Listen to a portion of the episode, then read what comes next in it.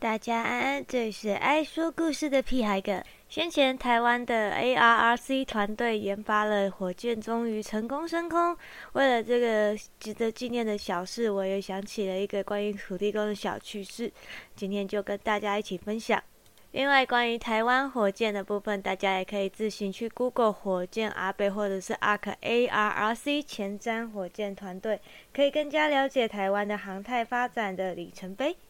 那么言归正传，让我们来说说土地公的小故事。在我住处附近有一间相当规模的土地公庙，那边的土地公很热心，时常大范围的巡残罪。虽然庙中主事的人多少有一点因争议纠纷，但土地公本身相当尽责。前几年我停红灯被后面的物流车追撞，人直接呈小心地滑姿势飞出，但完全没受伤，只有右手腕擦破了一点点皮，也是当时土地公与虎爷出手拯救的成果。事后也带了黄金糖跟大鸡腿去跟他们道谢。而在家中也会准备酬神用的小点心，所以当神明来巡残罪，或者是办事员送公文，或天兵天将、阴差鬼差们来办公务，都会有点心可以吃。某一次还买了新竹名产的花生酱，土地公还准备了吐司来沾呢。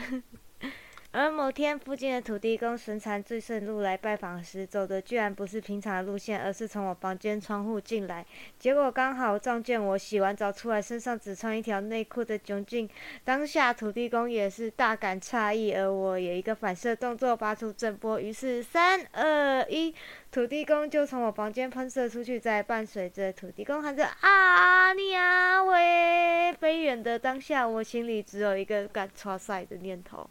然后隔天一早去跟土地公道歉，他还一脸委屈的说不要紧的，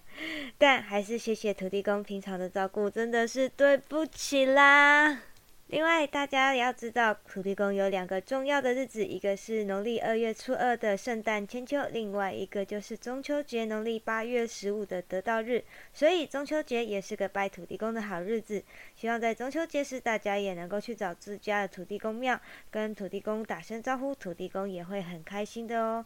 然后补充个后话，后来我也跟土地公协调说，请他直接去贡品区吃东西就好，不用这么客气跑来跟我打招呼不诺。没不然的话，因为我在家时常一条内裤窝房间，到时又要发射福德二号啦。这里是爱说故事的屁孩哥，我们下次见，拜。